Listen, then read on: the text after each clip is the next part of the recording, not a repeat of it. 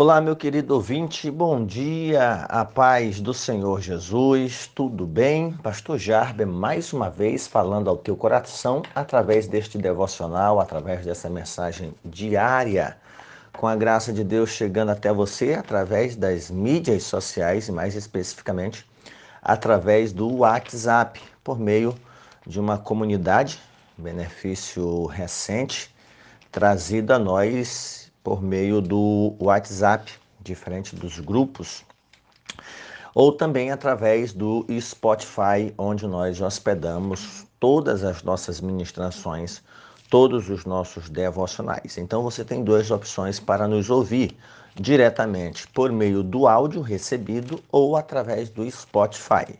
Benefício do Spotify, nós sempre informamos, economiza bateria, você pode travar a tela do seu celular, e o áudio não vai ser jamais interrompido.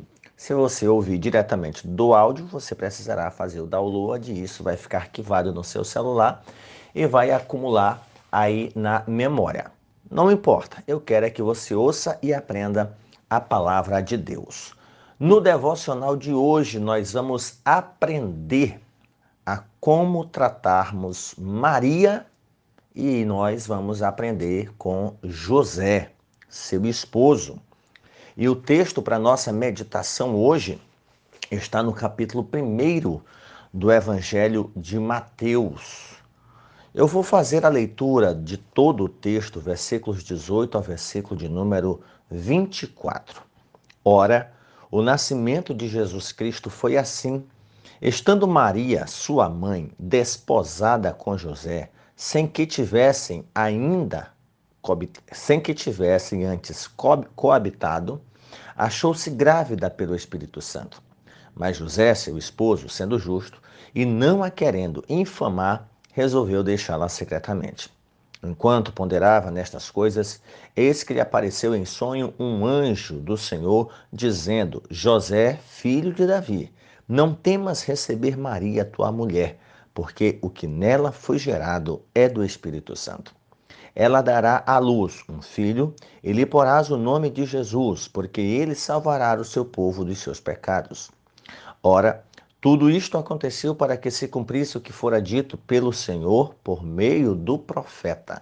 Eis que a Virgem conceberá e dará à luz um filho, e ele será chamado pelo nome de Emanuel, que quer dizer Deus conosco. Despertado José do sono, fez como lhe ordenara o anjo do Senhor e recebeu sua mulher. Contudo, não a conheceu, enquanto ela não deu à luz um filho, a quem pôs o nome Jesus. Amém. Amém. Nós confessamos e professamos o nascimento virginal de Jesus. Hum, durante uh, o movimento da cristandade, houveram pessoas, e ainda há aqueles que negam de fato a concepção e o nascimento virginal. Aos que creem e professam a concepção virginal, de que Jesus foi concebido numa virgem, mas negam o nascimento virginal, que no intervalo entre a concepção e o nascimento Maria deixou de ser virgem. Protestantismo, o, o, a, o, o, o, cristianismo majoritário, né, as, a maior parte dos ramos do cristianismo creem, professam que é ensinado pela Escritura concepção e nascimento virginal. Maria estava virgem, era virgem por ocasião da concepção, virgem por ocasião do nascimento de Jesus. E isso, como afirma Mateus, por uma ação miraculosa do Espírito Santo. Uma ação miraculosa do Espírito Santo. Mateus vai dizer que, estando Maria desposada com José, sem que tivessem coabitado, achou-se grávida. E é óbvio que Mateus parte do pressuposto da revelação do anjo sobre a virgindade de Maria e dessa ação sobrenatural do Espírito Santo nela, a fim de que ela engravidasse. E a observação do evangelista Mateus nesse versículo mostra que ele creu nessas revelações angélicas acerca da concepção sobrenatural do nosso Redentor, do nosso Salvador, por obra do Espírito Santo. E Mateus também vai esclarecer a situação embaraçosa criada para José. No versículo 19 ele diz: Mas José, seu esposo, sendo justo e não querendo infamar, resolveu deixá-la secretamente. Imagina, você está comprometido com alguém, está convicto de que nunca manteve relação sexual com ela. Do nada, ela aparece grávida e ainda diz que foi ação do Espírito Santo. Por mais que você seja justo, por mais que você seja crente, em todos os tempos depois da queda de Adão, sempre houve as difamações, os escárnios, nós vemos isso em toda a Escritura. É, eu não penso que a sociedade de hoje é diferente, ela é pior. Ela é pior. Mas as qualidades, né, a, a, os adjetivos pejorativos são os mesmos. Então era uma situação embaraçosa para José. A situação criada é, pela ação do Espírito Santo fez com que sombras de dúvida parassem no coração de um justo, parassem no coração de um crente, de um santo homem de Deus, de um homem temente a Deus, é, de alguém que conhecia a promessa de Deus messiânica, não somente a promessa messiânica, mas a promessa de um descendente contínuo ao trono de Davi. E Jesus é chamado de filho de Davi não por parte de Maria, mas por parte de José. Por isso era interessante a legalidade do casamento de José com Maria, porque José é que é o descendente de Davi e não Maria. Então, a descendência de Jesus por parte de José, o seu pai adotivo, por assim dizer, era a legalidade do casamento. Casou, tá legalizado, tá, tá válido, tá é pai de Jesus. Isso garantiria a Jesus descendência também da linhagem de, de Davi. Então, essa situação embaraçosa gerou dúvidas no coração de José sobre a conduta de Maria. Ele não tinha se relacionado com ela e agora ela está grávida. E quando ele a percebeu, e percebeu também a gravidade desse problema, duas coisas passaram em sua mente. Primeiro, José não queria infamar Maria. O texto diz que José era homem justo. Isso quer dizer que os seus padrões de conduta, os seus padrões morais eram altos tendo um grande senso de retidão, de justiça, e ele não deveria progredir no seu relacionamento amoroso com Maria por causa de sua gravidez. Afinal de contas, tudo indicava que ela tinha tido relações com outro homem. Para qualquer pessoa, pelo é, quem imaginaria, né, os próprios fariseus, os mestres da lei, gente, examinem as profecias, vocês vão ver que da Galileia não, não, sai profeta, não tem nada de bom de lá. Agora imagina uma virgem na pequena Nazaré, região da Galileia. Jesus nasce na cidade pequenina de Belém, profetizada por Miqueias.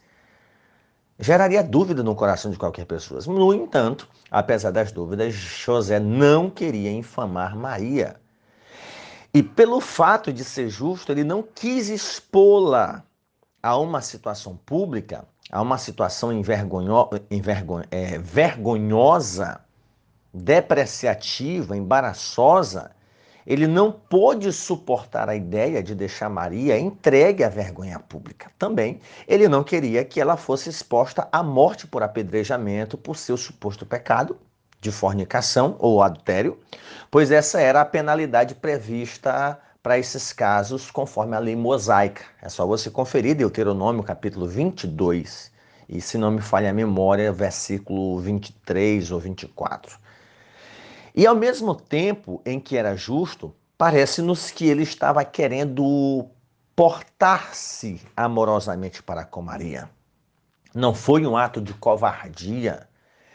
Era mais como se ele estivesse disposto a sofrer a culpa. Olha, ele foi embora, ele fugiu, ele deixou, ele abandonou. Isso eliminaria qualquer resquício ou qualquer possibilidade de alguém acusar Maria de ter mantido relação com alguém que não fosse aquele com quem ela estava comprometida.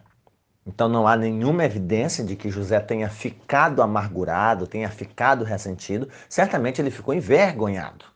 Mas a sua preocupação era com Maria. Preocupação dele era com Maria, não com a sua própria situação. Ele não queria expor Maria à desgraça. Então, por isso, nós lemos, ele resolveu deixá-la secretamente. Então, com isso, é a primeira lição que nós aprendemos com José o carpinteiro, não difamar Maria, não expô-la à vergonha pública. Por mais que você, na sua ignorância ou no seu senso de justiça, de retidão, vejam devotos correndo atrás de uma imagem, quer falar da imagem, fale, mas poupe o nome da mãe do Senhor, poupe o nome da mãe de Jesus, mantenha o devido respeito. Eu não estou falando para você respeitar sequer a fé alheia, porque isso é um dever de todo cidadão. Eu estou falando para você tomar cuidado com o que você fala. E isso aqui não é só para evangélico, não, para católicos também. Nós temos pessoas, nós, temos, eu tenho conhecimento de pessoas católicas. É claro que, de acordo com os documentos da igreja, essas pessoas nunca foram católicas, mas pessoas que frequentam a igreja católica, que, que, que não concordam com se prostrar, que não concordam com se ajoelhar, que não concordam com carregar lá o, o andor, que diz que aquela imagem ali não é e acabam, de alguma forma, manchando a reputação de Maria. Maria não tem culpa dos excessos que tributam a ela. Então, de acordo com a Bíblia Sagrada, sejamos um José da vida. Sejamos um José da vida. Não difamemos. Que razão Maria fez para mim, fez para você, para que você e eu, e eu a chamássemos por qualquer outro nome? que não aqueles títulos dados pela Escritura Sagrada, como agraciada, bendita bem-aventurada, palavras do próprio anjo. Respeitemos a mãe do nosso Senhor. Se você discorda da fé da, dos católicos, dos ortodoxos, dos luteranos, dos anglicanos, parte dos reformados que abraçam aí o, o, o Teotocos, né, a mãe de Deus, mas Maria não merece ser xingada por causa daquilo que você acha que é errado. Ela é a mãe do Senhor, ela é a mãe de Jesus. Ela foi escolhida por Deus. Então aprendamos a manter o devido respeito. Eu acredito que você não fala essas coisas de Batseba. Eu acredito que você, na sua ignorância, não fala assim, ah, digamos que de, de Raabe. Pelo contrário, se vê elogiar Raabe uma prostituta que creu em Deus e tal e tal, mas ninguém fala né, do, do, do bordel que ela tinha e tal. Que motivo Maria deu a você para que você a difame, a desrespeite? Então, se tinha alguém que, humanamente falando, tinha razões para lançá-la à vergonha pública, era José. Mas José, na sua justiça, não queria infamar. A preocupação não era com ele, a preocupação era com ela. Mantê-la íntegra fisicamente, moralmente e, consequentemente, espiritualmente. Em segundo lugar, José estava disposto a deixá-la secretamente. Isso aponta para uma tentativa de José de efetuar um, um divórcio né, secreto em virtude do que tinha acontecido. Em sã consciência, José não poderia casar-se de fato com Maria, que no seu pensamento tinha se portado infielmente. Ele não queria infamá-la, mas ao mesmo tempo ele tinha que resolver o problema. E qual era a solução? Abrir um processo público de divórcio. E não, isso isso exporia Maria à vergonha, né? Além do mais, ela seria apedrejada, é, conforme a lei de Moisés, como já falei, embora isso fosse raro no primeiro século da igreja cristã. Então, o que fazer? O que fazer? Deixá-la secretamente. deixá-la secretamente. Ou seja, ele pegaria a culpa. Rapaz, o cara engravidou a mulher e foi embora, sumiu, covarde, isso não é homem não. Vamos cuidar dessa mulher abandonada, do filho órfão de pai. Porque se ele abrisse um processo público de divórcio, aí com certeza Maria sofreria as penalidades da lei. Então ele decide deixá-la secretamente, um divórcio secreto, sem ser formalizado. E a lei também permitia um divórcio privado com duas testemunhas. E dessa forma, José ficaria com a sua justiça, né? a sua conformidade com a lei, sua retidão e sua compaixão é, é, é, intactas. Então José estava tentando resolver da melhor maneira possível um dilema muito difícil da sua vida. Então, é, duas atitudes diante dessa decisão de José, né? Primeiro de não querer infamá-la e uma forma de não querer lançá-la à vergonha pública era deixá-la abandoná-la secretamente, não por maldade, mas por pensar no bem-estar de Maria, embora ela sofresse da ausência e tal, mas ele se coloca no lugar de José e ter que conviver.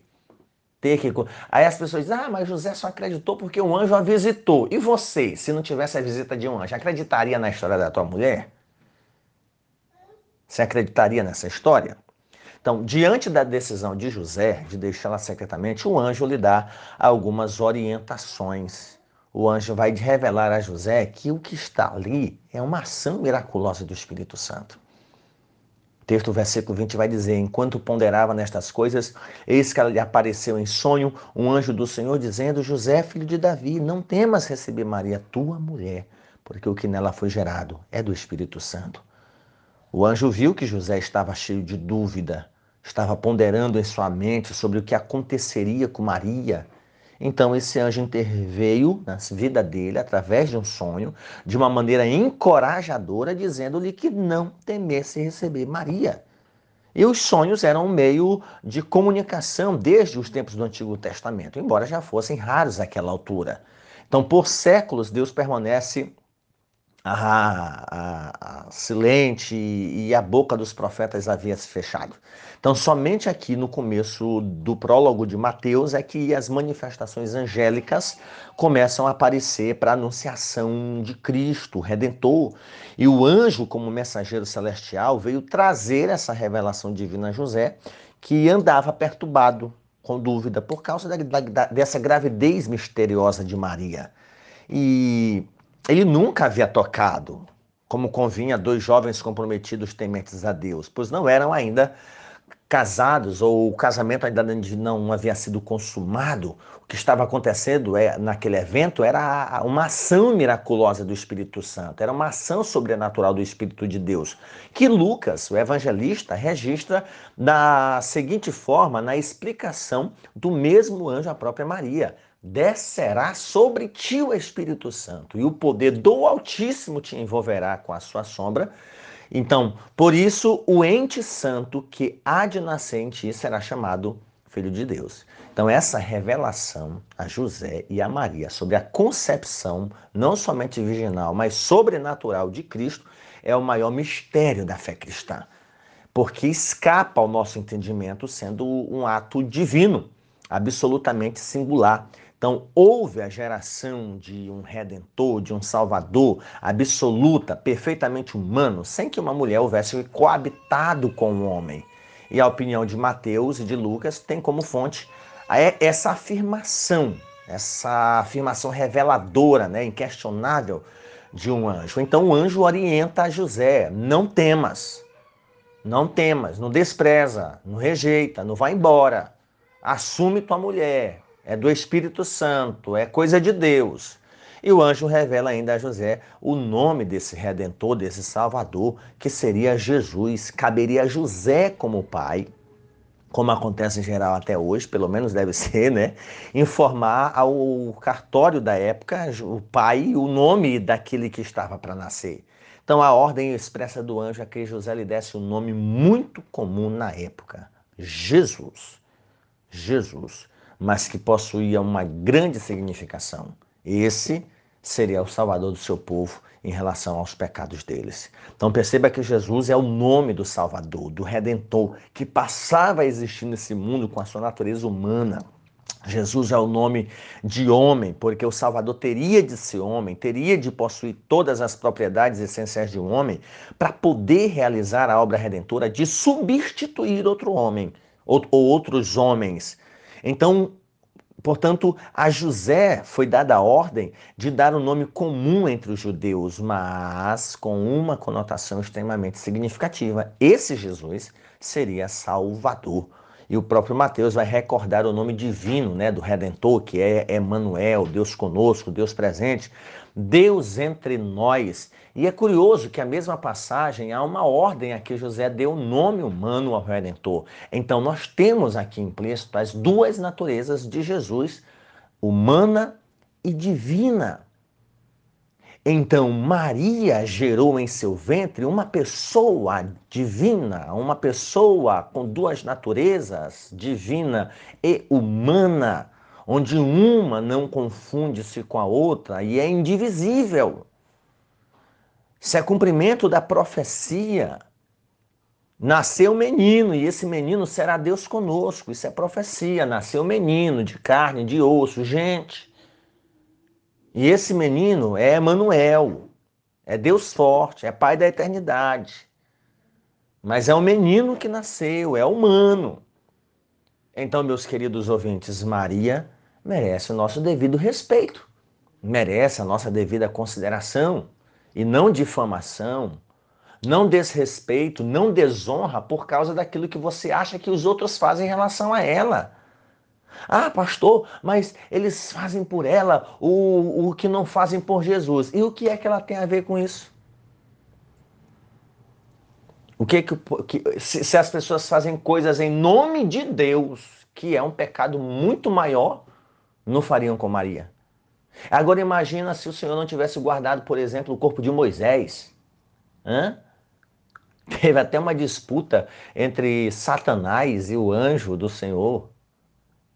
Imagina então, mantenha o respeito, seja prudente, seja coerente. Entre os evangélicos, até o receio de, de, de falar do nome de Maria, de pregar sobre Maria, congressos de, de oração, de círculo de oração, congresso de senhora. Pouco se, pouco se fala sobre Maria, se coloca lá fotos de mulheres orando, né? mulheres clamando, mulheres chorando, com as mãos trançadas, segurando em oração, ah, sobrepostas uma Bíblia.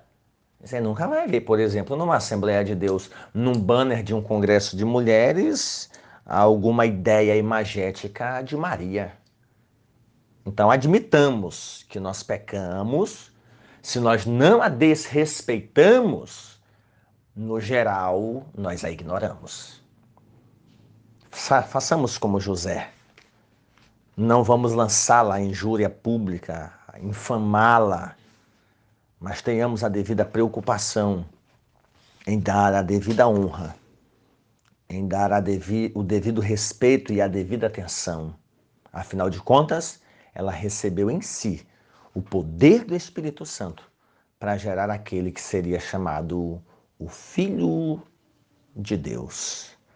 Peçamos a graça do Senhor para que, assim como José, nós sejamos homens de Deus, mulheres de Deus, que por mais que não entendamos os mistérios divinos, nós venhamos crer pela fé, pela ação reveladora de Deus. Pessoas têm sido mortas, crucificadas, pessoas têm ido à fogueira por cristãos, católicos queimaram protestantes, protestantes queimaram católicos. Inclusive, há historiadores que dizem né, que o Estado laico passou a existir em países exatamente para manter, entre aspas, a paz entre esses, do, esses dois povos, protestantes e católicos. Espera aí, vocês vão matar um ao outro até quando é que um dia não tem ninguém para me reinar? Então, cria-se aí a ideia do Estado laico. É claro que não são todos os historiadores que vão crer assim. Por causa daquilo que eu creio, por causa daquilo que os outros creem, manifeste sua oposição, mas manifeste de forma respeitosa. Manifeste sua aversão, mas manifeste de forma respeitosa. Maria, a mãe de Jesus, merece o devido respeito. Eu não estou aqui mandando você usar, acender vela para ela, não estou aqui mandando você desenhá-la na sua casa. Eu estou falando para você, assim como José, não infamar, não difamar, não desrespeitar, não desconsiderar a, a, a sua virtude virtude, a sua santidade, a, a, sua pureza no que diz respeito a viver para Deus, a se dispor para Deus, que são temas das nossas próximas devoções. Inclusive, você que é mulher, você estaria disposta à, à semelhança de Maria, a se colocar diante de Deus para que se cumpra nele os seus propósitos. Se José tivesse abandonado, ainda assim o Senhor cumpriria os seus propósitos na vida de Maria. Portanto, meu querido ouvinte, que o Espírito Santo que desceu sobre ela, que o temor do Senhor que estava sobre a vida de José, nos ajude a olharmos para a Escritura Sagrada e a considerarmos o que ela diz a respeito destas verdades, porque ela trouxe para o mundo, escolhida por Deus, capacitada pelo Espírito Santo, aquele que me salva aquele que te salva, aquele que nos livra de todo o pecado, da condenação e do inferno. Não há, na, na hora da, da salvação, uma meritocracia em Maria, mas deve haver o reconhecimento, deve haver a honra, porque certamente ela passou por aquilo que muitas mulheres de hoje optariam por um aborto. Que Deus tenha misericórdia de nós e nos dê sabedoria do alto. Pai do céu, Pai santo, justo, te damos graças e oramos a Ti, para que o Senhor nos conceda a sabedoria, o temor de José, a prudência, para que o Senhor nos dê condições de falar menos e ouvir mais. Estarmos atentos ao que o Senhor tem para dizer aos nossos corações, para que, por mais que não entendamos os teus mistérios, possamos aceitá-los e confiar em Ti, certos de que o Senhor cuida de que o Senhor zela, de que o Senhor administra a situação, de que tudo está sob teu controle. Portanto, meu Deus, trabalha na minha vida, na vida do meu irmão, e que nós possamos desfrutar da salvação conquistada por Cristo Jesus, o nosso Senhor. Amém. Que Deus te abençoe, meu querido ouvinte. Tenha um ótimo dia. A paz do Senhor.